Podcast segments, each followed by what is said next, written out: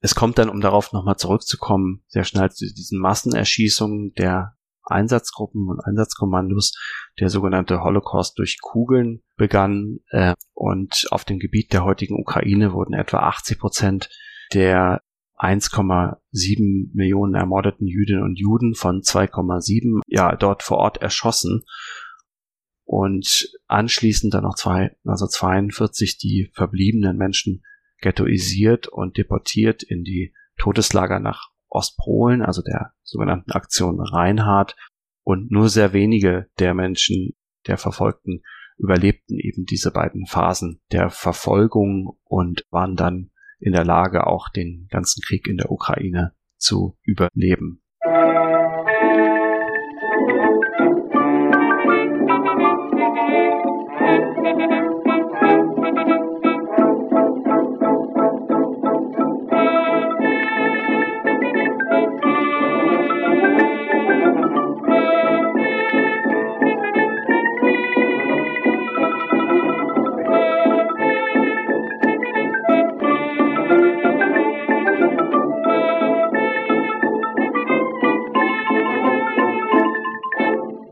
Dieser Folge von Geschichte Europas spreche ich mit Dr. Johannes Spohr über die Ukraine im Zweiten Weltkrieg.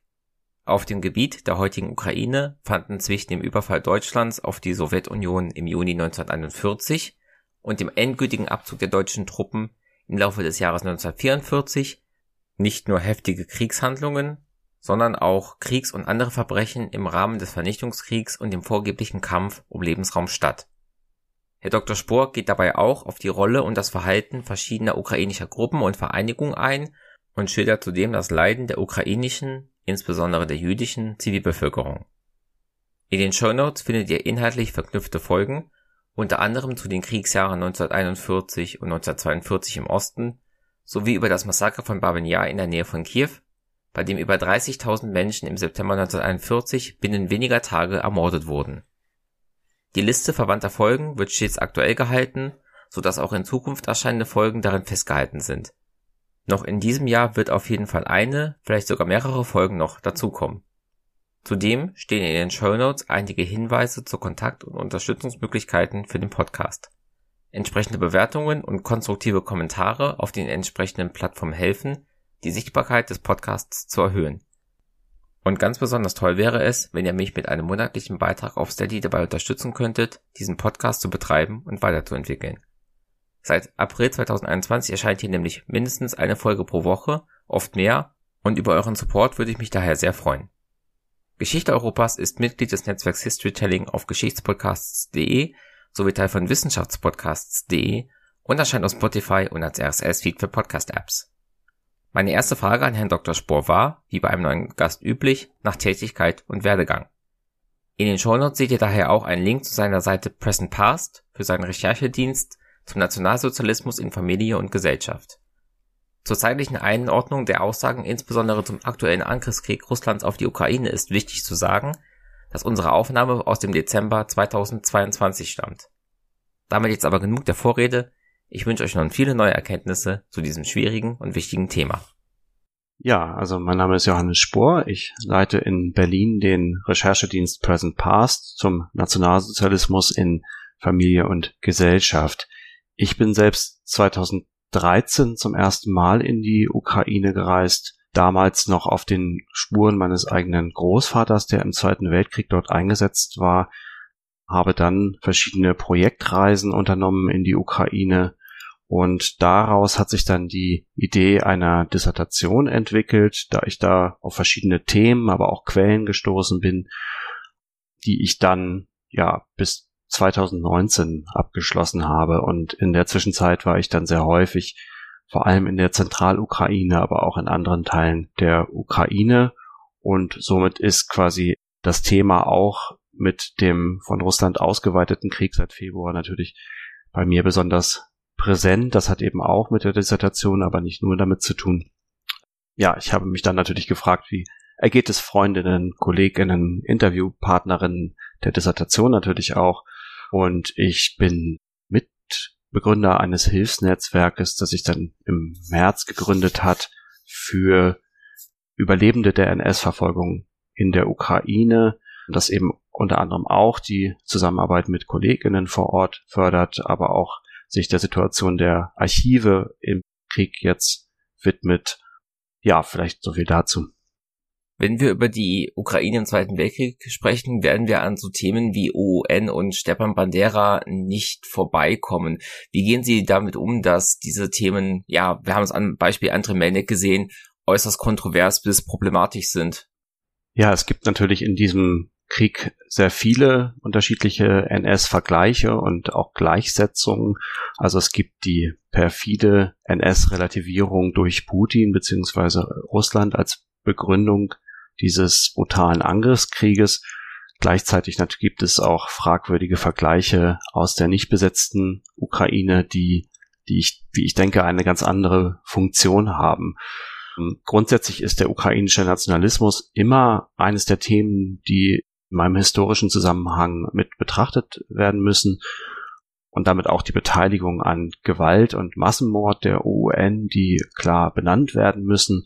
Teils beobachte ich auch eine gewisse Obsession in Deutschland, sich sehr stark auf die UN und auf die Figur Stepan Bandera zu fokussieren.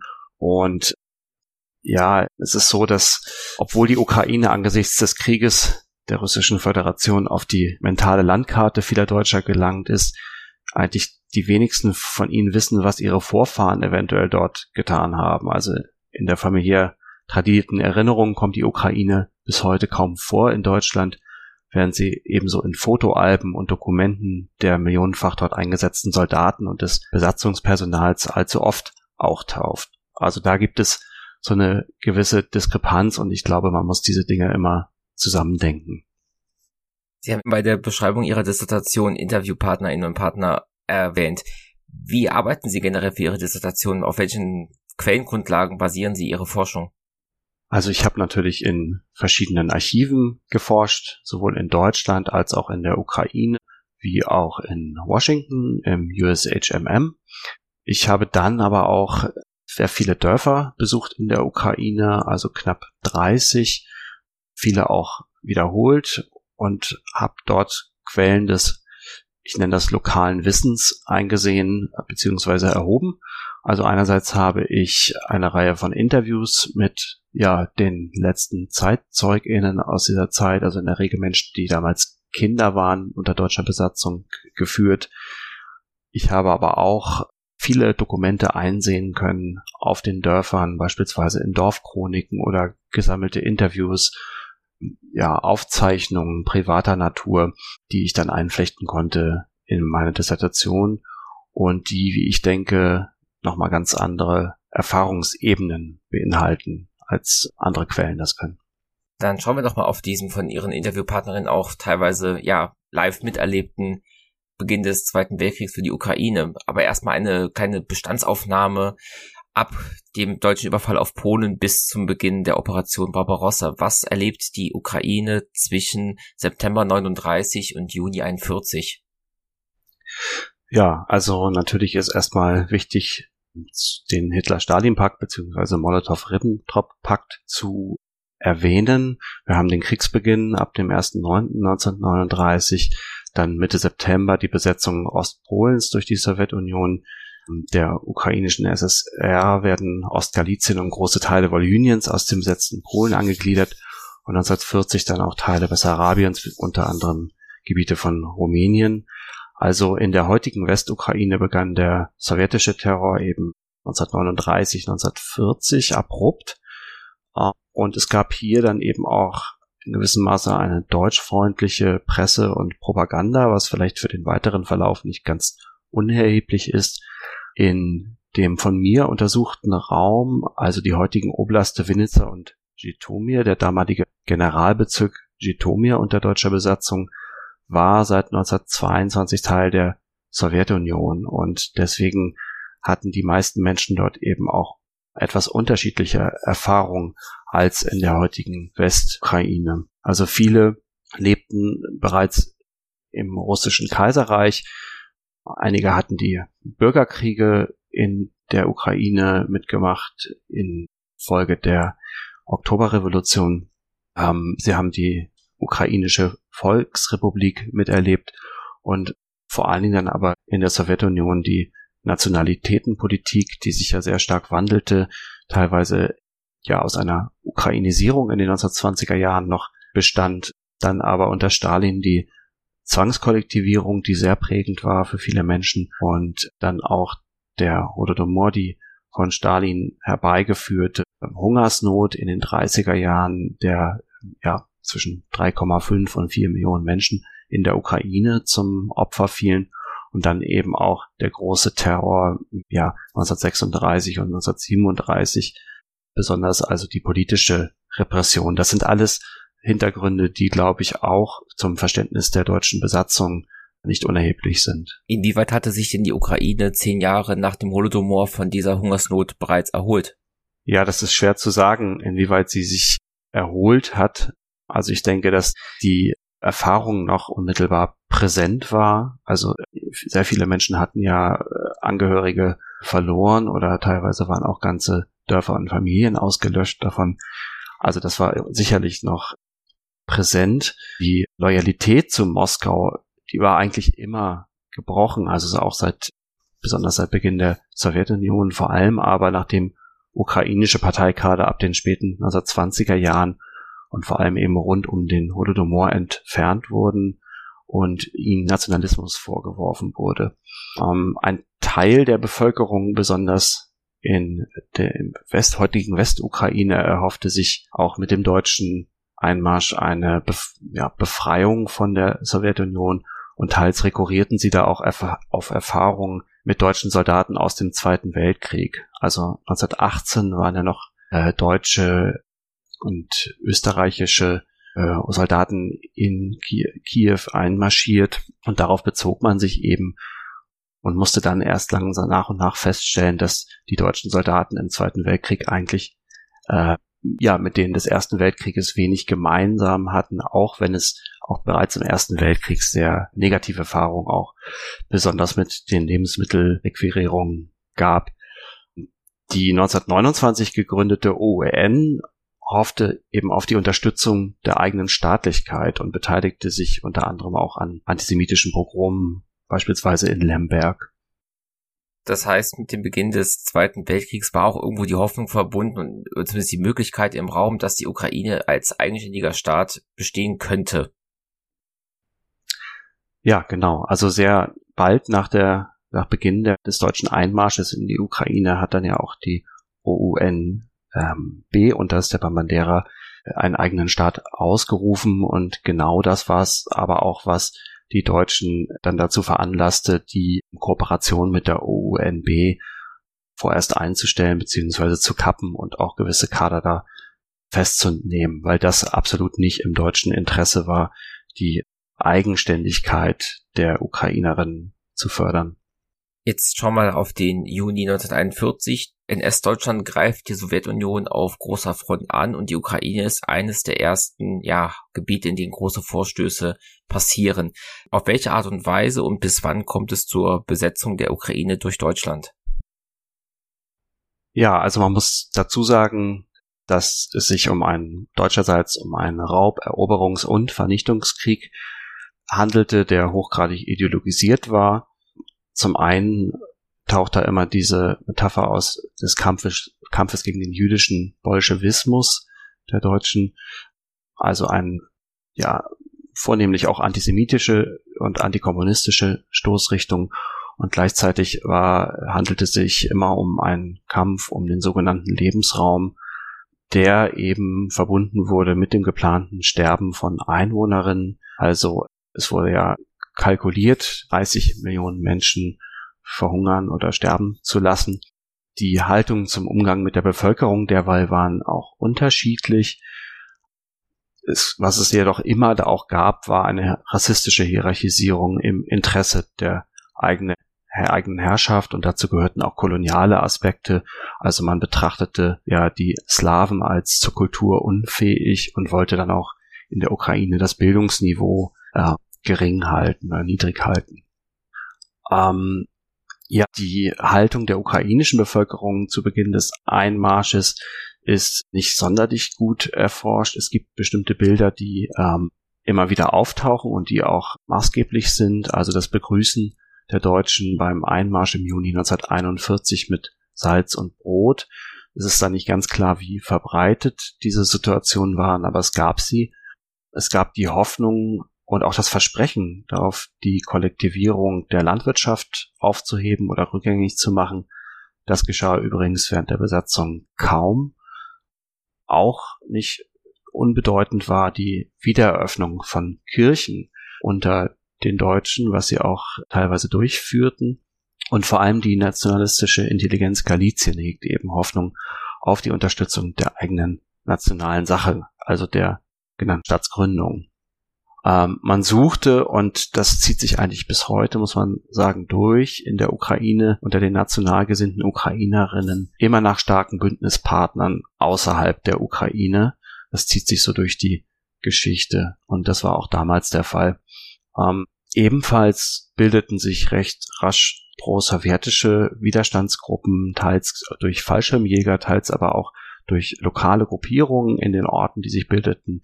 Die wurden zunächst aber sehr schnell aufgerieben und damals wurden oder zu diesem Zeitpunkt wurden auch noch weniger kollektive Racheaktionen verübt der Deutschen, als es dann später der Fall war. Prägend für diese erste Kriegsphase war ja der sogenannte Blitzkrieg, also die schnelle Eroberung von großen Gebieten. Gehe ich da richtig in der Annahme, dass erstmal nicht viel in der Ukraine zerstört wurde? Ja, also es wurde seitens der sowjetischen Autoritäten ja auch, also es wird da teilweise von einer Politik der verbrannten Erde gesprochen. Es wurde vor allen Dingen einerseits evakuiert, aber auch sehr viel abgebaut an Industrieanlagen und mitgenommen und auch einiges zerstört. Das war erstmal eine Voraussetzung, dass diese Art der Politik verbrannten Erde ist allerdings nicht gleichzusetzen mit der, dem, was die Deutschen dann vor allen Dingen ab 1943 in der Ukraine durchführten.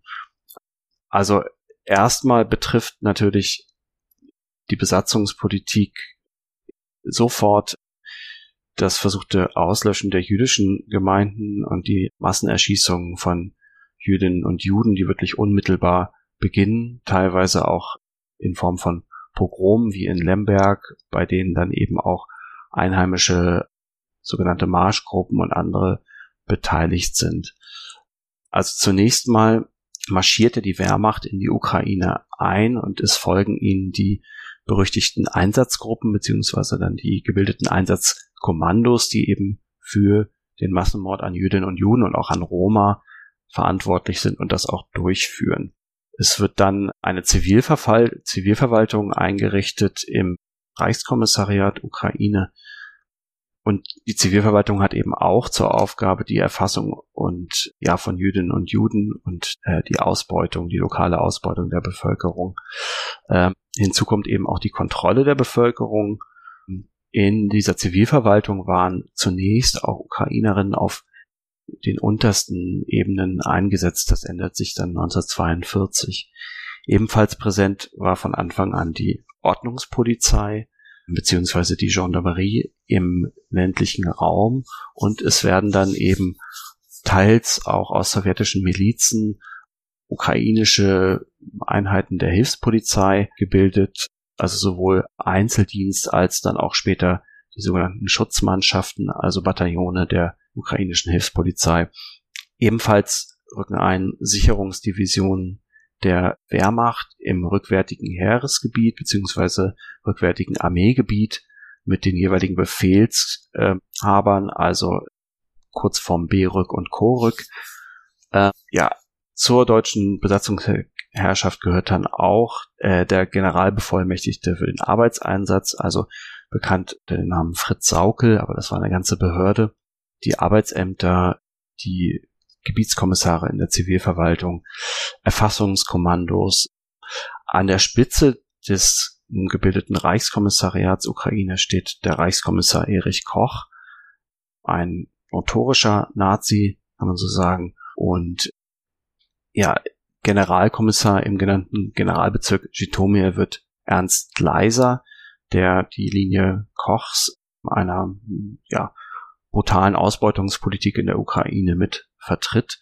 Und da gibt es dann gewisse Reibungen zwischen diesen lokalen Machthabern und dem Reichsministerium für die besetzten Ostgebiete in Berlin unter Alfred Rosenberg, in dem auch einige sogenannte Ostexperten tätig sind, wie beispielsweise Oskar Müller, der an der Schnittstelle zwischen Reichsministerium für die besetzten Ostgebiete und Wehrmacht arbeitete, oder Otto Bräutigam, der ab Juni 41 Leiter der Abteilung Allgemeine Politik im Reichsministerium für die besetzten Ostgebiete wurde und der ein Verbindungsoffizier zum Oberkommando de, der Wehrmacht war. Die haben eben andere Herrschaftsstrategien der sogenannten Dekomposition, also die, das bedeutet eben, dass die lokalen Nationalismen gegen den sogenannten tönernen Koloss Russland oder Moskau in Stellung gebracht werden sollten und genutzt werden sollten, um die eigene Herrschaft ja auszubauen. Es kommt dann, um darauf nochmal zurückzukommen, sehr schnell zu diesen Massenerschießungen der Einsatzgruppen und Einsatzkommandos. Der sogenannte Holocaust durch Kugeln begann äh, und auf dem Gebiet der heutigen Ukraine wurden etwa 80 Prozent der 1,7 Millionen ermordeten Jüdinnen und Juden von 2,7 ja dort vor Ort erschossen und anschließend dann noch zwei, also 42 die verbliebenen Menschen ghettoisiert und deportiert in die Todeslager nach Ostpolen, also der sogenannten Aktion Reinhardt. Und nur sehr wenige der Menschen, der Verfolgten, überlebten eben diese beiden Phasen der Verfolgung und waren dann in der Lage, auch den ganzen Krieg in der Ukraine zu überleben. Ich habe schon genannt, die OUNB, den einen Flügel der ukrainischen Nationalisten, es gab noch einen zweiten Flügel, der sich ähm, OUNM nach dem Nationalisten Andrei Melnik äh, ja benannte. Und die beiden Fraktionen der UN haben sich ja eben unterschiedliche Weise auch beteiligt, wie gesagt, auch an äh, der Verfolgung der Jüdinnen und Juden, dann im Falle der UNM auch in der Verwaltung beziehungsweise in Bildungseinrichtungen und Schulen und das eigentlich durchgehend bei der UNM, UNB ist es dann etwas komplizierter. Die nehmen teilweise dann auch den Kampf mit den deutschen Besatzern auf, kämpfen aber vor allen Dingen gegen die Zivilverwaltung und gegen die Polizei und weniger gegen die Wehrmacht, mit denen sie sich teilweise auch noch austauschen im Kampf eben gegen die Rote Armee. Also das ist sehr komplex. Um vielleicht nochmal darauf zurückzukommen, was da 1941 geschieht. Also die NS-Besatzer teilen das Territorium der Ukraine, der vormaligen ukrainischen sozialistischen Sowjetrepublik in vier Gebiete und wiesen eben dementsprechend die Zuständigkeiten zu. Also die südlichen Regionen Südbessarabien, die nördliche Bukowina wie auch Teile der Oblaste Odessa, Vinica und Mikolaev wurden fortan als Gouvernement Transnistrien bezeichnet und rumänisch verwaltet. Ostgalizien sowie die einst polnischen Gebiete ausgenommen. Wolhynien wurden dem Generalgouvernement zugeschlagen. Der Donbass, die vorigen Oblaste Tschernihiv, Sumi und Kharkiv verblieben unter deutscher Militärverwaltung und mit dem Reichskommissariat Ukraine wurde schließlich ein zivil verwaltetes Gebiet geschaffen, das die Gebiete Wolhynien und Polesien, einen Großteil der rechtsufrigen Ukraine sowie Teile des Oblast Poltava beinhaltete. Hauptstadt des kurz RKU, wurde Rivne, russisch Rovno, in den deutschen Dokumenten auch meist Rovno, gelegen in der heutigen Westukraine. Ungarn behielt die Kontrolle über Transkarpatien. Das RKU war äh, am größten und am dichtesten besiedelt von diesen vier Einheiten. Also circa 15 bis 16 Millionen Menschen lebten dort. Ich habe schon einige Gemeinsamkeiten aufgezählt, also unter anderem die Erfahrung mit der ukrainischen SSR mit Zwangskollektivierung, Hungersnot und großen Terror. Wie gesagt, der Reichskommissar für die Ukraine Erich Koch war ein notorischer und kompromissloser Nationalsozialist, der die UkrainerInnen als Kaninchenfamilie bezeichnete. Ähm, es gab dann in dem RKU sechs Generalbezirke, Jitomir, Wolhynien, Kiew, Nikolajew, Dnipropetrovsk und äh, Krim, beziehungsweise den Teilbezirk Taurin. Ich habe mich, wie gesagt, schwerpunktmäßig mit dem Generalbezirk Jitomir beschäftigt, der aus großen Teilen der vorigen Oblaste Jitomir und Vinica bestand. Generalkommissar mit Sitz in der Stadt Jitomir war längste Zeit der genannte Ernst Leiser, ein ehemaliger Gauleiter in der Pfalz, seit 1935 hauptamtlicher Parteifunktionär und auch ein Hauptkommissar in damaligen Weißrussland vorher. Im Generalbezirk Jitomir wiederum gibt es dann zwei Stadtkommissariate und 29 Kreisgebiete. Ähm, unter den äh, ja, lokalen Herrschern sind sehr, sehr viele Ostpreußen damals. Vorgesehen war das Gebiet als sogenannte arische Hochburg mit sehr vielen Siedlungsgebieten, SS-Landgütern, Verteidigungsanlagen. Äh, ja, etwa 2,9 Millionen Menschen lebten dort, darunter besonders viele ethnische UkrainerInnen, 260.000 Jüdinnen und Juden nach dem Zensus von 1939, also als Beispiel in der Stadt Berdichev lebten 1939 37,5 Prozent der Menschen, die Jüdinnen und Juden. Bei den früh einsetzenden antijüdischen Pogromen, Sie haben Lemberg erwähnt, es gab das Massaker von Babin Yar, gab es zu diesem Zeitpunkt schon aktiven jüdischen oder generell ukrainischen Widerstand gegen die Wehrmacht oder gab es zumindest weit verbreiteten passiven Widerstand?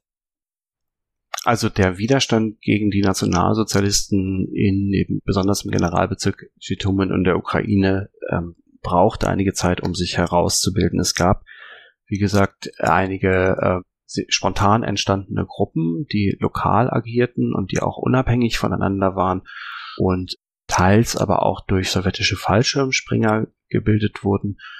Da die allerdings wenig koordiniert agierten, fiel es den Deutschen dann leicht, die auch erstmal aufzureiben. Es haben sich dann teilweise aus diesen lokalen Gruppierungen dann auch später größere Verbände zusammengeschlossen, die dann auch immer stärker Moskau, von Moskau orientiert wurden. Also ähm, es gab dann einen zentralen Stab der Partisanenbewegung in Moskau und dann auch ja sich koordinierten. Das war allerdings zu Beginn nicht der Fall. Also die, äh, ja, die Widerstandsgruppen waren doch klein an der Zahl und vor allen Dingen eben unkoordiniert und auch nicht besonders gut äh, ausgestattet mit Mitteln. War das also eher ein pragmatischer Widerstand oder war es trotzdem doch pro-sowjetisch für das alte System, wenn es ja von Moskau aus auch unterstützt wurde? Ja, man muss vielleicht dazu sagen, dass ja besonders viele Parteikader und Menschen, die der Partei angehörig waren, zugehörig waren oder ihr nahestanden, auch 1941 evakuiert wurden. Also es ist immer wichtig zu sehen, welcher Teil der Bevölkerung eigentlich vor Ort verblieb und welcher eigentlich nicht mehr da war. Und ich denke, dass das je nach Region dann auch erstmal so ein Orientierungsprozess war, weil Menschen auch nicht so eindeutig sagen konnten, was ihnen jetzt widerfahren würde unter deutscher Besatzung, also speziell eben die nicht-jüdische Bevölkerung. Bei der jüdischen Bevölkerung spricht sich dann ja auch sehr schnell rum, was nach dem deutschen Einmarsch passiert und das ähm, führt eben auch dazu, dass in der Ostukraine wesentlich mehr Menschen die Flucht noch antreten können, ja. Also einerseits, weil sie mehr Zeit haben, aber andererseits auch, weil sich dann umspricht, wie das Vorgehen der Deutschen dort ist. Das ist jetzt dann die Besetzung der Ukraine, die im Jahr 1941 stattfindet. 1942, nach dem verlorenen Angriff auf Moskau, setzt die Wehrmacht einen neuen Angriff an, der sogenannte Fall Blau, und der geht von der Ukraine aus. Wie geht der Krieg mit Blick auf die Ukraine 1942 weiter? Ja, so schnell wie der Krieg Gewissheit geworden war, begannen auch die Krisen der NS-Kriegsführung. Also zunächst mit der Winterkrise 1941, über die ja inzwischen einiges bekannt ist. Über 1500 Kilometer südlich von Moskau sollte die Wehrmacht innerhalb der Fall Blau genannten Sommeroffensive 1942 versuchen, die Ölfelder von Maikop, Grosny und Baku zu sichern. Die Nachschubwege durch die Ukraine spielten eine immense Rolle. Es wurde dann auch versucht, die sogenannte Durchgangsstraße 4 auszubauen. Die sollte von Berlin quasi bis in den Kaukasus führen und der Infrastruktur dienen. Das waren teilweise Straßen, die es schon gab, die sollte dann, sollten aber weiter befestigt und ausgebaut werden. Also ein Infrastrukturprojekt der Organisation TOT, für das auch die Erfahrung im Ersten Weltkrieg mit den Schwierigkeiten beim Nachschub eine große Rolle spielen und auch eben mit der Versorgung von Lebensmitteln der Truppe. Das war ja eine ganz wichtige Erfahrung, die man eben dann im Zweiten Weltkrieg vermeiden wollte, dass die Soldaten dann auch ja, weniger verlässlich sein würden aufgrund fehlender Lebensmittel, führte übrigens auch zu, dazu, dass man häufig sich, Zitat, aus dem Lande ernährte, was dann nichts anderes bedeutete, als von der lokalen Bevölkerung eben zu rauben. Teilweise gab es dann unter der Besetzung auch so etwas wie eine Normalität der nicht-jüdischen Bevölkerung. In den ländlichen Gebieten muss man sagen, in den Städten grassierten teilweise auch Hunger und Epidemien. Also der Nationalsozialismus war ja auch der Kampf gegen die Stadt. Über eine Million Menschen wurden allein in den sowjetischen Großstädten Opfer der deutschen Hungerpolitik. Zehntausende verhungerten allein in den Großstädten Kiew und Kharkiv, während Leningrad die meisten Opfer zu beklagen hatte. Ja, unter diesen anfänglichen Erfahrungen entwickeln sich dann eben auch die genannten Partisanengruppierungen zwischen 1941 und 1943 heraus.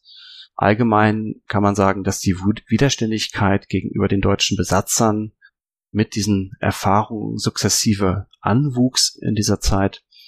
Die Partisanengruppen wurden zunehmend zentral organisiert und gelenkt, aber auch, ja, sie waren quasi gewissermaßen gleichzeitig auch immer eingeschränkt in der Ukraine und das hing auch mit den landwirtschaftlichen Gegebenheiten zusammen. Also das sind größtenteils ja Steppegebiete und wenig Wälder und Sümpfe, also da, wo es die gibt, gibt es dann auch stärkere Partisanengruppierungen, gerade im heutigen Grenzgebiet zu Belarus in den dortigen Sümpfen haben sich die Partisaninnen eben versteckt organisieren können. Und das war in der Steppe weniger der Fall. Es kommt dann allerdings zu mehr und mehr Propagandatätigkeiten sowie dem Aufbau von Parteistrukturen. Das läuft eigentlich immer parallel. Und diese dann zunehmenden Partisanenaktivitäten haben mal eine psychologische Wirkung auf die deutschen Besatzer. Also es geht immer auch darum, Präsenz zu zeigen, auch für alle Anwesenden, nicht nur für die Deutschen. Und die Deutschen nehmen dann diese Gruppierung auch deutlich wahr. Das merkt man in den deutschen Berichten, dass sie sehr viel davon ja, aufschreiben und dass sie sich zunehmend auch davon bedroht fühlen. Und die Versorgungswege durch die Ukraine sind dann ja auch einer der Hauptangriffspunkte der, der Partisanengruppierung. Aufgrund der landwirtschaftlichen Gegebenheiten wird zu einem zentralen Aktionsfeld der Partisanengruppierung in der Ukraine die sogenannten Streifzüge. Das heißt eben, dass größere Verbände durch die Ukraine ziehen und dabei einerseits ja Propaganda verbreiten, andererseits auch deutsche Infrastruktur, Kommandanturen angreifen. Ebenso eben, das ist eine ganz wichtige Rolle der Partisanengruppierung, die ähm, ukrainischen Polizisten, also alle, die der Kollaboration verdächtigt werden. Es kommt dann Ende Oktober 1942 zu einem großen Streifzug von äh, des, des Verbandes Sidirkov-Paks, eines ukrainischen Partisanen, mit über 800 Beteiligten. Ähm, ein anderer Partisan, Saburov, führt auch einen Streifzug mit 1500 Beteiligten durch. Und im Sommer 1943 kommt es zu weiteren Streifzügen Kovpaks ja, genau, es kommt eben auf zu Angriffen auf die deutsche Infrastruktur und Truppen wie auch ihre Helfer. Und was aber auch ganz wichtig ist, ist eben das Verhindern von Deportationen zur Zwangsarbeit ins Deutsche Reich. Das hat eine ganz hohe Bedeutung, weil das für die Bevölkerung auch ja, eine große Rolle spielt. Teils gab es auch Schwierigkeiten mit diesen Partisanen oder zwischen den Partisaninnen und der Bevölkerung. Ähm, das lag auch an der Art und Weise, wie man eben zwangsweise häufig dann auch Lebensmittel requirierte unter der Bevölkerung und das auch relativ kompromisslos. Das führte dazu, dass die Partisanengruppen nicht immer beliebt waren in der Bevölkerung. Und teils kommt es aber eben auch zu einer eher pragmatischen Haltung, dass man eben sowohl die Partisanen unterstützt, wenn sie Lebensmittel eintreiben, als auch die Deutschen, je nachdem, wer jetzt gerade dort langzieht. Es gab einen Witz, der angeblich im besetzten Kiew kursierte, dass, ja, also, wo man fragte, was die Deutschen in zwei Jahren geschafft hätten, was die Sowjets in zwei Jahrzehnten nicht ge geschafft hätten, nämlich die Sowjetunion zu lieben. Also es kommt dann schon zu einer Resowjetisierung und auch äh, ja zu einer stärkeren Hinwendung wieder zu den sowjetischen Kräften. Gleichzeitig gibt es eben die genannten Schutzmannschaften, kurz Schuma, also die Verbände der ukrainischen Hilfspolizei, die oftmals ähm, aus ehemaligen sowjetischen Kriegsgefangenen bestehen. Also das ist, glaube ich, ein sehr wichtiger Hintergrund, um auch deren Verhalten mit zu verstehen. Und die Angehörigen dieser Schutzmannschaften befinden sich dann aber häufig auch in Doppelrollen. Also gehen beispielsweise zur Schuma und zum späteren Zeitpunkt zu Partisaninnen. Das hat natürlich auch mit dem Kriegsverlauf zu tun, ja, dass man sich darauf einstellt, dass die sowjetischen Machthaber zurückkehren. Die Schutzmannschaften waren auch diejenigen, die meistens den direkten Kontakt zur Bevölkerung hatten. Das ist dann eben auch ganz wichtig. Also auch beim Verschleppen zur Zwangsarbeit hat die eine wichtige Rolle. Und ja, hinsichtlich dieser Doppelrollen kommt es eben auch wirklich zu dramatischen Szenen, also bis hin dazu, dass die Partisaninnen von den AnwerberInnen teils verlangen, dass sie erst zur Schuma gehen, sich dort ausbilden lassen, vielleicht Waffen besorgen und sie im schlimmsten Fall eben in dieser Ausbildungszeit wiederum von Partisanen ähm, getötet wurden. Es kommt zu einer in der späten Kriegsphase zu einer Zunahme der Rekrutierung zur Schuma, gleichzeitig allerdings auch zu Meutereien und von den Deutschen zur beanstandeten Unzuverlässigkeit der Hilfspolizisten. Ebenso wird eben in der späten Kriegsphase die 14. Waffengrenadierdivision der SS, Litschnia, also galizische Nummer 1, aufgebaut von der genannten OUNM, die umfasste bis Jahresende 43 dann über 15.000 Soldaten und dann wurde nochmal massiv rekrutiert. Es meldeten sich eigentlich zu viele. Also viele wurden dann wegen Krankheiten oder zu geringer, geringer Körpergröße auch abgelehnt. Sie hatten ja eben als einen der zentralen Versprechen der Deutschen die Rückgängigmachung der sowjetischen Kollektivierung angesprochen. Eigentliches Ziel ist es ja, den Generalplan Ost haben Sie auch schon erwähnt, die Ukraine als Siedlungsgebiet für sogenannte Volksdeutsche zu erschließen. Wie läuft diese ja, Umformung der Ukraine ab und wie reagiert vor allem die ukrainische Bevölkerung, als klar wird, dass diese versprochenen Reformen für die Ukraine nicht stattfinden werden? Wie gesagt, der Generalbezirk Jitomir war eben als ein zentraler Ort der sogenannten Nazi-Colonial Dreams, so nennt die Historikerin Wendy Lower das, ja, ein Sehnsuchtsort der Nationalsozialisten auch mit einer dann aufgebauten massiven Infrastruktur. Also Himmler hatte dort Anwesen und Bunker. Es gab verschiedene Siedlungsgebiete, äh, Hegewald sowie das sogenannte Försterstadt nördlich der Stadt Jitomir. Es gab in Vinica Einrichtungen des Oberkommando des Heeres. Äh, und ja, dabei spielten auch koloniale Aspekte immer eine Rolle. Also die Besiedlung dieses Gebietes durch äh, sogenannte Volksdeutsche. Der im genannten Generalplan Ost enthaltene Generalsiedlungsplan vom September 1942 sah vor, dass über 10 Millionen Deutsche innerhalb von 20 Jahren nach Osteuropa umgesiedelt werden sollten. Aus dem beplanten Gebiet, das 330.000 Quadratkilometer und 360.000 landwirtschaftliche Betriebe umfasste, sollten rund 31 Millionen Menschen entfernt werden. Also das war viel mehr die Realität auch für die dort ansässigen Ukrainerinnen in den ruralen Gebieten, viel mehr als dass man eben die Kollektivierung rückgängig machte, äh, wie man eben sich dann erhofft hatte. Umgesetzt wurde von diesen im Generalsiedlungsplan vorgesehenen Maßnahmen in der Ukraine relativ wenig. Also ich habe schon die beiden großen Siedlungsprojekte Hegewald und Försterstadt genannt. Förster stand nördlich der Stadt Jitomir, Hegewald südlich der Stadt Jitomir, ein etwa 15 mal 15 Kilometer großes Areal. Ja, was man dann, dann machte, war eben, dass man etwa 15.000 UkrainerInnen deportierte aus diesem Gebiet. Also man suchte sich vor allen Dingen eben einfach die schöneren, größeren Steinhäuser aus und deportierte entsprechend die Menschen, die dort lebten, nach Dnepropetrovsk und von da wurden viele von ihnen später auch zur Zwangsarbeit ins Deutsche Reich deportiert. Also das war eine Realität, der dann die Ukrainerinnen vor Ort ausgesetzt waren. Man siedelte dann in Hegewald etwa 10.000 Deutsche an. Ja, man baute dann dort Gemüse an. Viele waren eigentlich relativ schockiert von den Lebensgewohnheiten, als sie dorthin kamen, von den Realitäten, von den kargen Verhältnissen. Das war nicht unbedingt das, was man sich erhofft hatte als sogenannter Platz an der Sonne.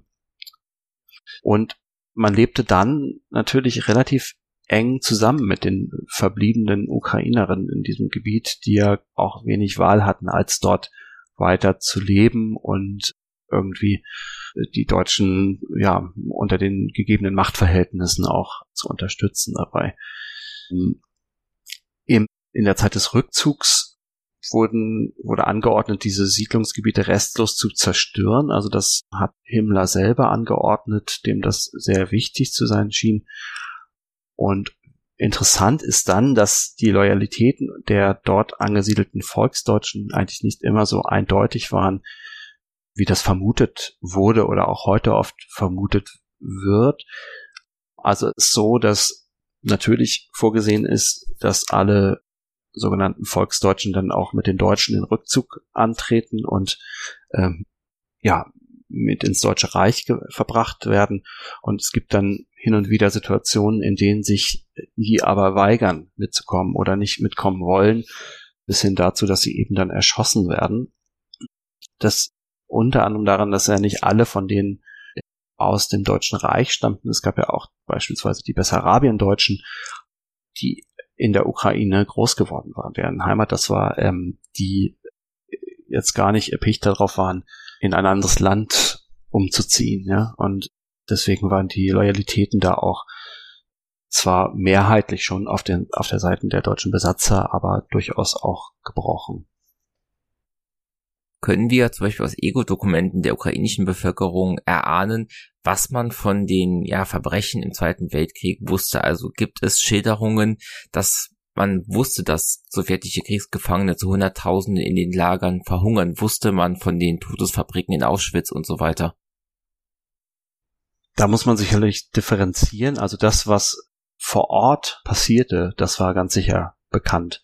Also äh, vornehmlich natürlich der Massenmord an Jüdinnen und Juden, der geschah ja meistens am Rande der jeweiligen Dörfer und Ortschaften und vor aller Augen, ja, oder auch vor aller Ohren. Also das haben die Menschen mit angesehen, mussten sie mit ansehen, hat sie auch zu mit Traumatisierten dieser Geschichte gemacht.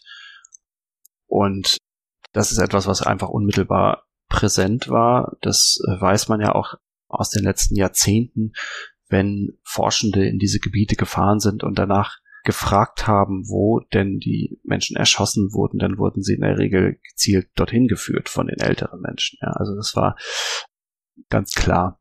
Und die sogenannten Stalags und Dulags, also äh, Stammlager und Durchgangslager für sowjetische Kriegsgefangene, die waren ja auch jetzt nicht im Zentrum der Orte, aber durchaus an Orte angegliedert, das hat man durchaus auch äh, mitbekommen. So ebenso die Verfolgung von Roma. Also da gibt es eine Menge Dinge, die eigentlich sehr, sehr präsent waren und die dann vermutlich auch zu einem Loyalitätswandel geführt haben. Ja? Also weil man eben sah, wie sich das entwickelte.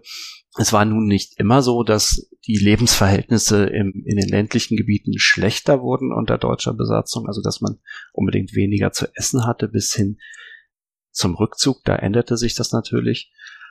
Aber man sah doch vieles von dem, was quasi die deutsche Vernichtungspolitik ausmachte, ja. 1943 wendet sich der Krieg. Nachdem man die Stadt von Stalingrad verloren hat, der Fall Blau nicht das gewünschte Ziel erreicht hatte, beginnt die Wehrmacht in die Defensive zu geraten. Wie beginnt nun die Rückeroberung der Ukraine? Wie werden Besatzung und Zivilverwaltung jetzt abgewickelt, als sich für die Deutschen zeigt, dass sie die Ukraine nicht halten werden? Ja, zu wichtig, als zunächst ist, glaube ich, eine Definition der Kriegswende, diesen Begriff verwende ich in meiner Dissertation, wichtig. Also man muss das eben abgrenzen von den Rückzügen, den taktischen Rückzügen der Wehrmacht, die es eigentlich seit der Winterkrise 1941 gab und dabei eben auch das Abbrennen von Dörfern beispielsweise. 1943, 44 ist die Kriegssituation nun insgesamt eine andere und ich denke, man muss das auch global betrachten. Also besonders der Sommer 1943 zeitigte für die NS-Führung schwerwiegende Auswirkungen. In Nordafrika waren die Achsenmächte bereits im Frühjahr endgültig in die Defensive geraten. Am 13. Mai hatten deutsche und italienische Truppen in Tunesien kapituliert.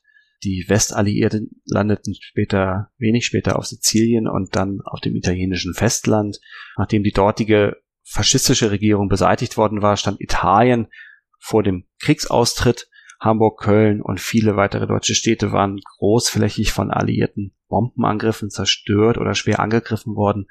Und derweil brach im Atlantik der deutsche U-Boot-Krieg wie der gesamte Seekrieg zusammen. Also das ist erstmal, glaube ich, wichtig zum Verständnis. Die Kriegswende nun wird in der Regel ja mit der Schlacht von Stalingrad assoziiert. Wie gesagt, gab es Rückzüge der Wehrmacht bereits seit Winter 41, 42. Man vermied diese Begriffe jedoch äh, in der Generalität vor allen Dingen, aber auch äh, in, in den Kommand auf der Kommandoebene tunlichst. Also Rückzüge sollte es nicht geben oder war nicht vorgesehen. Hm, in Abgrenzung dazu betrachte ich Rückzug oder auch die Kriegswende als größere Tendenz, die für alle anwesenden Gruppierungen auch deutlich wird und die sich in den jeweiligen Zukunftserwartungen auch niederschlägt. Also hier vor allen Dingen ähm, der Sieg der Roten Armee beziehungsweise der Anti-Hitler-Koalition. Die deutsche Kriegspartei befindet sich eben in einer vielfältigen Krise, die auch erklärbar gemacht werden muss gegenüber der eigenen Bevölkerung. Man ist zunehmend betroffen von einem Ressourcenmangel, einem Mangel an Zeit, an Nachschub, an Versorgung und gleichzeitig massieren sich eben auf dem Rückzug verschiedenste deutsche Instanzen in der Ukraine auch. Ähm, ja, die sogenannte Operation Zitadelle oder auch Unternehmen Zitadelle war dann der deutsche Deckname für den Angriff auf den sowjetischen Frontbogen um die russische Stadt Kursk vom 5. bis 16. Juli 1943. Also das war der letzte große Versuch einer Offensive, der, die dann aber auch scheiterte. Wie wird denn jetzt, wenn die Ukraine wieder von der Sowjetunion besetzt wird, mit der dort ja vorhandenen Situation umgegangen? Wie ergeht es der verbliebenen jüdischen Bevölkerung? Wie ergeht es den dort angesiedelten Volksdeutschen und auch der unbeteiligten Bevölkerung? Die Zivilverwaltung war zunächst erstmal verantwortlich für die Evakuierung, unmittelbar in die Rückzugsmaßnahmen eingebunden eingebunden. Das bedeutete eben dann auch die verstärkte Deportation zur Zwangsarbeit ins Deutsche Reich, also als unbedingte Maßnahme eben alle arbeitsfähigen Menschen und auch Zeuginnen und Zeugen äh, mitzunehmen und das Gebiet des Generalbezirks Jitomir oder auch generell der Ukraine, der, des Reichskommissariat Ukraine überlappt sich dann zunehmend mit diesen mit dem rückwärtigen Heeresgebiet, also mit den von der Wehrmacht kontrollierten Gebieten. Zusätzlich strömten nun eben Einheiten der Wehrmacht wieder in das Gebiet ähm, und unter ihnen herrschte eine hohe Sterblichkeit und auch äh, wurden die Divisionen nach und nach immer mehr dezimiert. Damit kam es auch zur Auflösung der sogenannten Primärgruppen. Also man versuchte ja immer die, die Einheit der Wehrmacht aus bestimmten Kerngebieten des Deutschen Reichs auch mit Nachschub zu versorgen, also ähm, um eben diese Primärgruppen und den Bezug untereinander sicherzustellen, das geht auch sukzessive verloren. Vor und während des Rückzugs der Wehrmacht konzentrierten sich in der Zentralukraine deutsche staatliche Akteurinnen. Äh, bereits ja seit Frühjahr 1943 waren dort eben nicht nur Kräfte tätig, die dem Machtbereich des RKU zugeordnet waren, sondern dann zusätzlich Truppen des militärisch verwalteten Heeresgebiets Süd. Da die Zivilverwaltung meist bis zum letzten Moment in ihrem Machtbereich ausharrte, waren gleichzeitig General- und Gebietskommissar sowie ihr Personal Wirtschaftsinspektionen, äh, Sicherungseinheiten der Wehrmacht unter dem Wehrmachtsbefehlshaber Ukraine WBU Gendarmerie und geheime Feldpolizei, Ordnungspolizei, SS-Einheiten und Verbände der ukrainischen Hilfspolizei unter ihrem SS- und Polizeiführer beziehungsweise höheren und SS, SS und Polizeiführer und schließlich die sich zurückziehenden Fronttruppen der Wehrmacht in unterschiedlichen Anteilen da zugegen. Hm, es kam dann zu massiven Konflikten zwischen der Zivilverwaltung und der Wehrmacht darüber, wer jetzt genau welches Gebiet hinter der Front bis wann zu verwalten hätte. Also es gab einerseits dezidierte Planung, aber auch immer wieder chaotische Situationen auf dem Rückzug. Die Grundlage der deutschen Politik in dieser Zeit war tatsächlich dem Feind nichts in die Hand fallen zu lassen. Man reagierte dann auch ideologischen Anpassungen, außerdem einer weiteren Ideologisierung des Krieges, beziehungsweise ja ein Anpassen der Ideologie. Also Ideologie ist ja immer präsent, aber sie wird eben dann auch auf die Situation zugeschnitten. Es gibt diese Idee, für die es sich zu kämpfen lohnt, also den Kampf bis fünf Minuten nach zwölf fortzuführen. Und mit der Sportpalastrese leitete Josef Goebbels am 18. Februar 43 in Berlin eine neue Phase der Mobilisierung der deutschen Bevölkerung für den Krieg ein als zutiefst notwendig empfunden wurde eben eine solche Intervention nach der desaströsen Niederlage der Wehrmacht in Stalingrad. Und auch das Wissen über den organisierten Massenmord an Jüdinnen und Juden wirkte eben in der späten Kriegsphase auch auf die daran Beteiligten, also die Beiständer und die ZuschauerInnen zurück. Und in der deutschen Bevölkerung machte man sich teils durch Propaganda bewusst geschürt, eine Angst vor Bestrafung im Fall einer Kriegsniederlage breit. Die Partisanengruppierungen waren, wie gesagt, im Aufschwung in, ab der, besonders ab der zweiten Hälfte 1943 und gleichzeitig, ähm, ja, forcierten die deutschen verschiedenen Einheiten eben einen kompromisslosen und unbarmherzigen bzw. grausamen sogenannten Bandenkampf, äh, der sich ab Frühjahr, Sommer 1943 erheblich zuspitzt. Ne? Also die Deutschen nennen quasi den Kampf wo man Partisanenkampf wurde dann verboten, so zu benennen. Man nannte das dann Bandenkampf. Und das hat häufig aber gar keine direkte Korrelation mit Erfolgen gegen, gegen Partisanengruppierungen, sondern wird eben zunehmend zu einem Synonym für den Terror gegen die Zivilbevölkerung.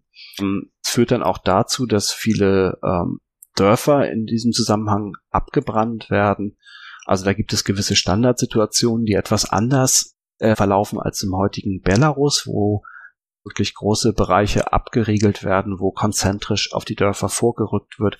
In der Ukraine ist es meistens so, dass es teils nach Angriffen von Partisanen aus einem Dorf heraus oder in einer bestimmten Gegend eben diese Sühne- oder Racheaktionen gibt, äh, dass dann eben bestimmt Sicherungseinheiten der Wehrmacht oder auch gemischte Kommandos aus verschiedenen Einheiten dann in die Dörfer vorrücken, teils einzelne Menschen erschießen, teils die gesamte männliche Bevölkerung erschießen oder auch alle, die sie antreffen und dann teils ein, einzelne Häuser oder ein Teil des Dorfes oder auch das ganze Dorf niederbrennen und dann eben auch darauf achten, dass niemand in der Lage ist, in die Wälder zu rennen. Also sehr viele Menschen versuchen bei diesen Situationen in die Wälder zu entkommen, um einfach ihr Leben zu retten oder sich dann in der Folge dann auch den Partisanengruppierungen anzuschließen teilweise. Und auf die wird in der Regel geschossen. Und ja, so wird dann immer häufiger vorgegangen. In dem Oblast Jitomir sind es dann etwa 121 Orte, von denen die meisten 1943 tatsächlich abgebrannt wurden. Manche Dörfer werden auch mehrfach abgebrannt und diese vermeintlichen Anlässe der Partisanenangriffe braucht es auch nicht immer. Also es kommt auch durchaus vor, dass Wehrmachtseinheiten auf dem Rückzug ohne jeglichen Anlass eben ganze Dörfer abbrennen und einige Ego-Dokumente zeugen eben auch von einer gewissen Begeisterung für diese Bilder der brennenden Dörfer tatsächlich, also von einer Lust der Zerstörung.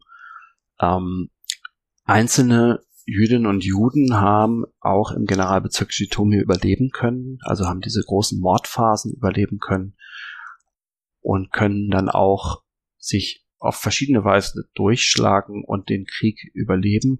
Ob sie das können, hängt wirklich von den lokalen Gegebenheiten ab und auch von ihren Voraussetzungen. Also, dass die ukrainische Sprache zu beherrschen ist beispielsweise eine wichtige Voraussetzung. Das phänotypische Äußere, also wie sie von anderen wahrgenommen werden. Manchmal werden sie einfach als äh, nicht-jüdische Ukrainerin wahrgenommen. Das spielt auch eine Rolle. Wenn sie sich in die rumänisch besetzten Teile durchschlagen können, hat das meistens auch Vorteile. Einige von ihnen werden auch zur Zwangsarbeit eingesetzt in der Ukraine, also beispielsweise bei der genannten Durchgangsstraße 4, da gab es auch eigene jüdische Zwangsarbeitslager. Sowjetischerseits beginnt man relativ früh dann auch diese Gewalt zu dokumentieren. Also es werden Kommissionen gebildet, beispielsweise die außerordentliche staatliche Kommission JKK kurz, die äh, größte dieser Kommissionen, die dann mit der Roten Armee vorrücken und in den befreiten Orten und Gebieten Berichte von Betroffenen aufnehmen, äh, dokumentieren, was dort vor Ort passiert ist, beispielsweise auch Massenmörder, äh, Massengräber finden, auffinden. Äh, der, der Mord an Jüdinnen und Juden spielt zunächst auf lokaler Ebene auch eine Rolle, wird auch benannt, später aber vor allen Dingen in den ähm, höheren Berichten immer weiter geschluckt und nicht explizit benannt.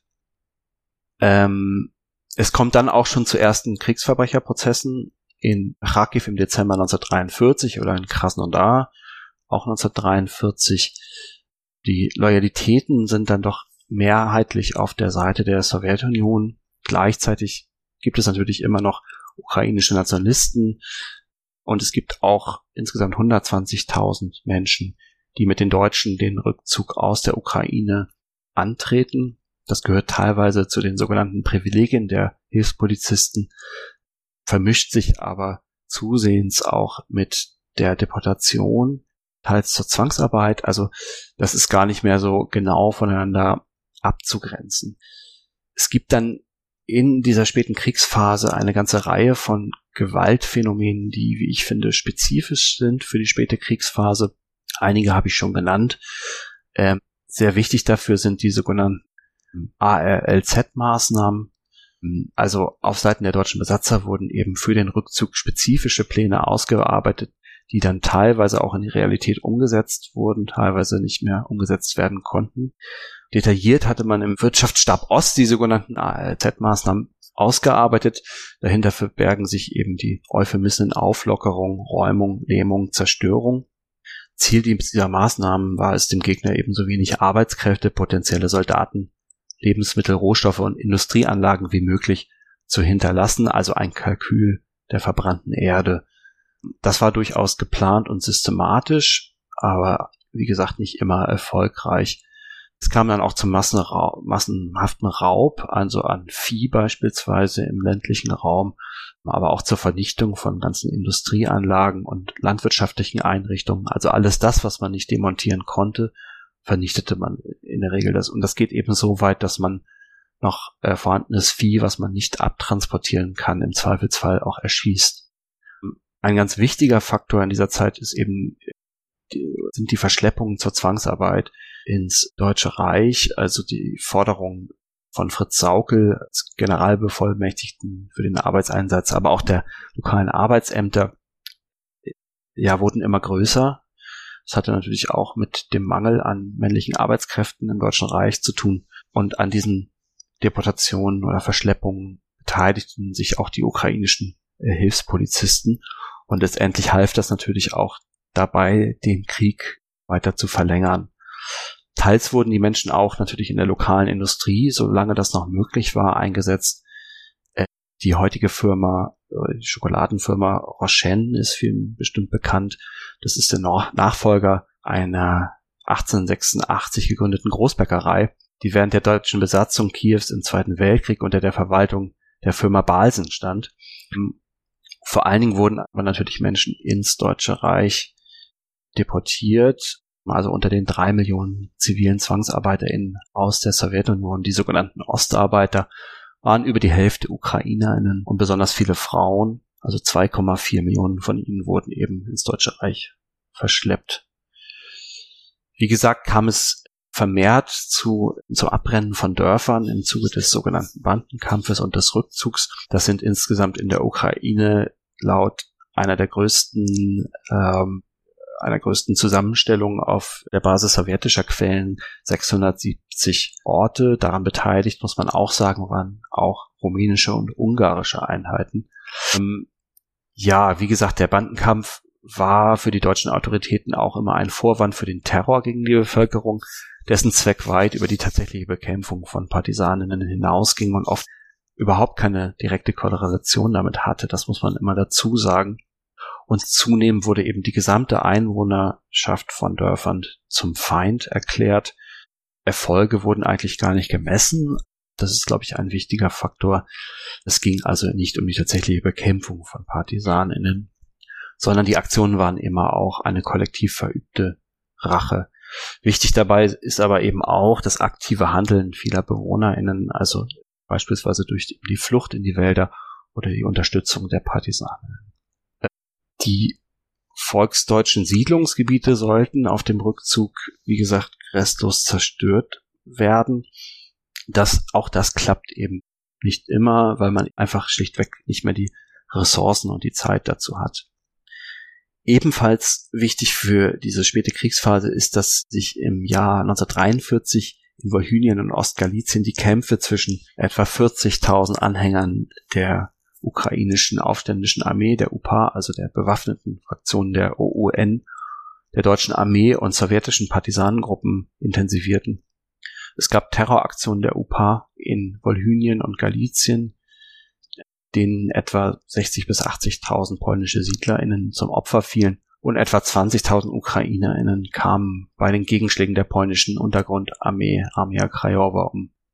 Tatsächlich fanden auch im Sommer 1943 die größten Massaker der UN-UPA äh, gegen Jüdinnen und Juden statt zur Jahreswende 1943-44 gab es in dieser gewalttätigen Situation zwischen deutschem Rückzug und sowjetischen Angriff wieder einen Versuch, einen ja, ukrainischen Staat zu etablieren, also dass die nationalistischen Kräfte da was versucht haben?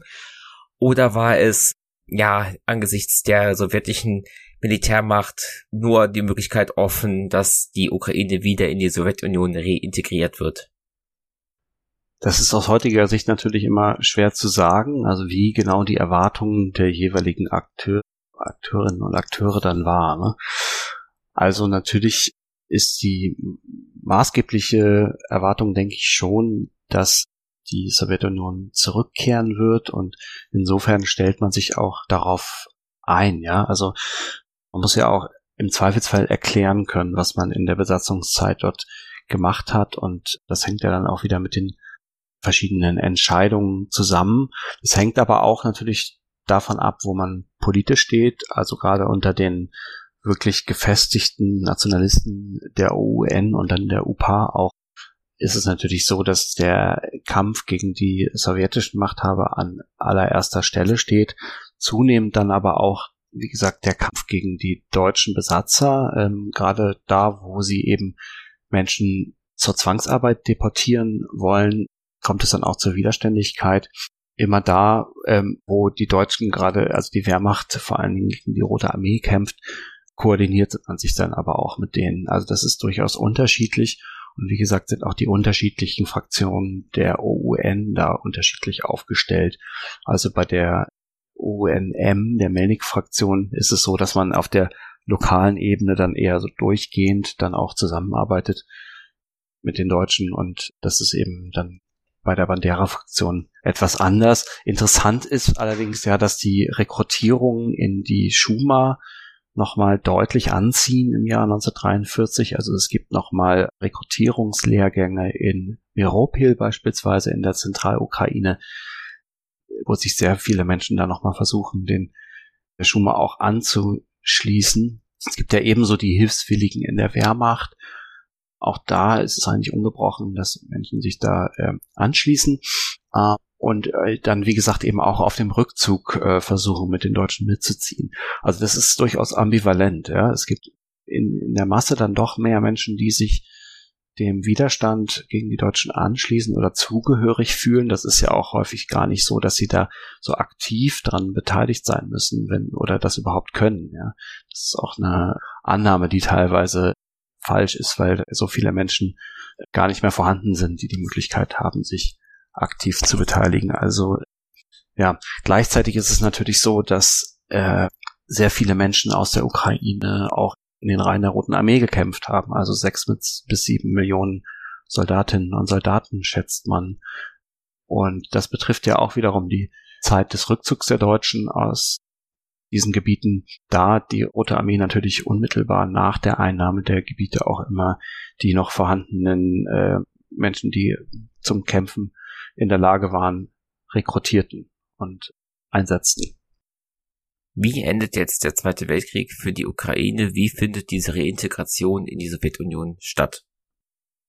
Ja, ich würde vielleicht noch mal einmal was hinzufügen zu diesem, dem, was ich eben gesagt habe. Also ich glaube, wichtig für die für das Verständnis ist immer, dass es bis 1943 eben einen sehr, sehr starken demografischen Wandel in der Ukraine gab. Also es gab die Evakuierung, die sowjetischen Evakuierung 1941, vor allem eben für Anhänger der Partei. Es gab die großen Mordwellen der Nationalsozialisten. Es gab laufend weitere Morde, auch an Kommunistinnen und Kommunisten.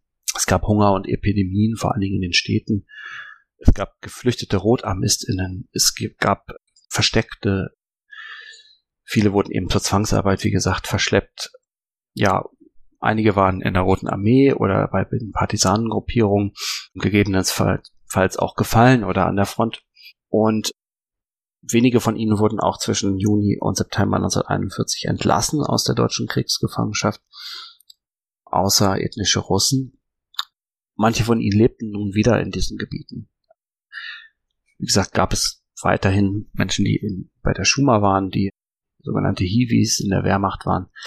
Diejenigen, die jetzt noch im ländlichen Gebiet in der Zentralukraine zugegen sind, sind vor allem eben Frauen, alte und kranke Menschen. Ähm, und deswegen gibt es manchmal auch dann von allen Parteien eigentlich falsche Erwartungen an die Bevölkerung in der Ukraine, die eventuell das Ruder im Krieg noch umdrehen könnte.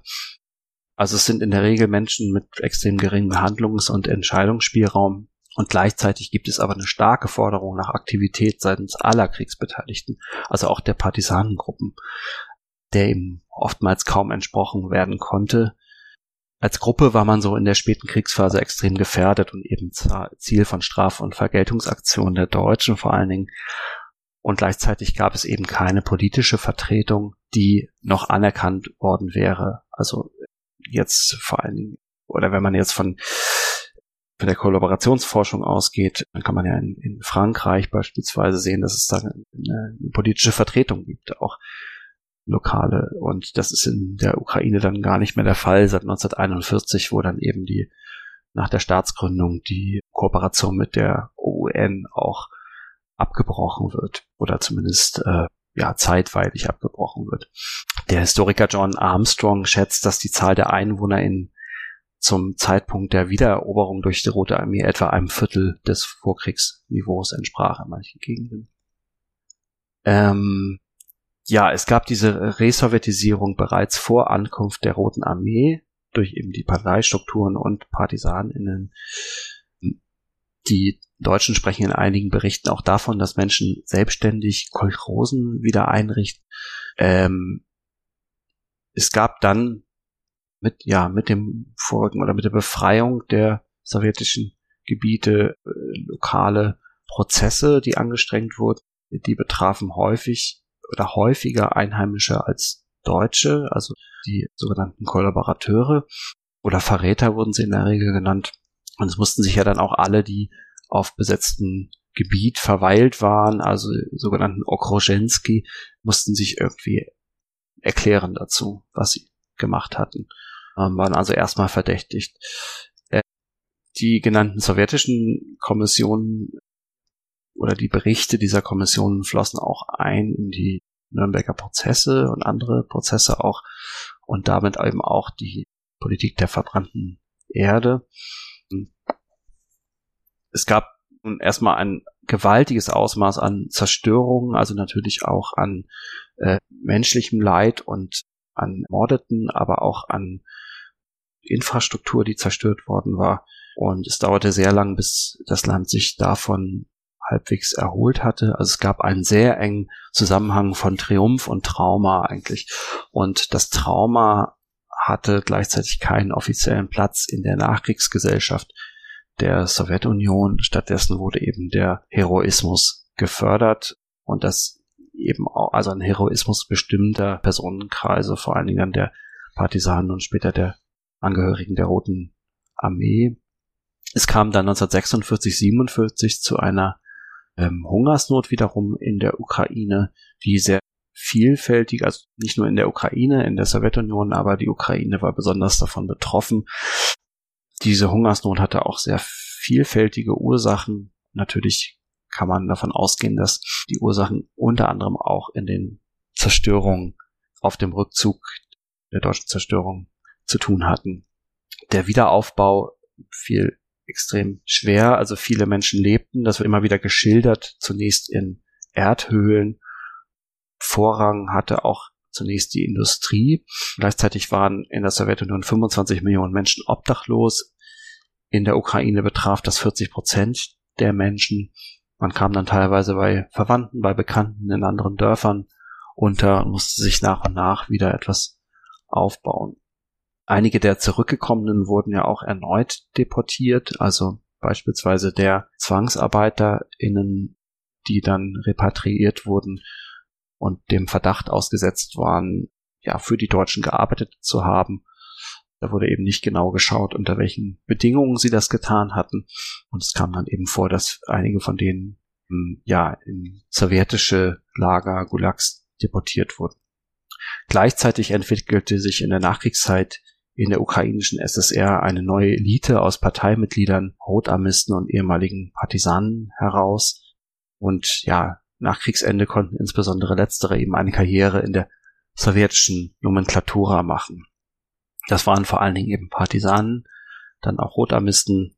Frauen waren extrem unterrepräsentiert, obwohl ja bis zu eine Million Men Frauen auch in der Roten Armee gekämpft hatten und hatten sehr spezifische Probleme dort.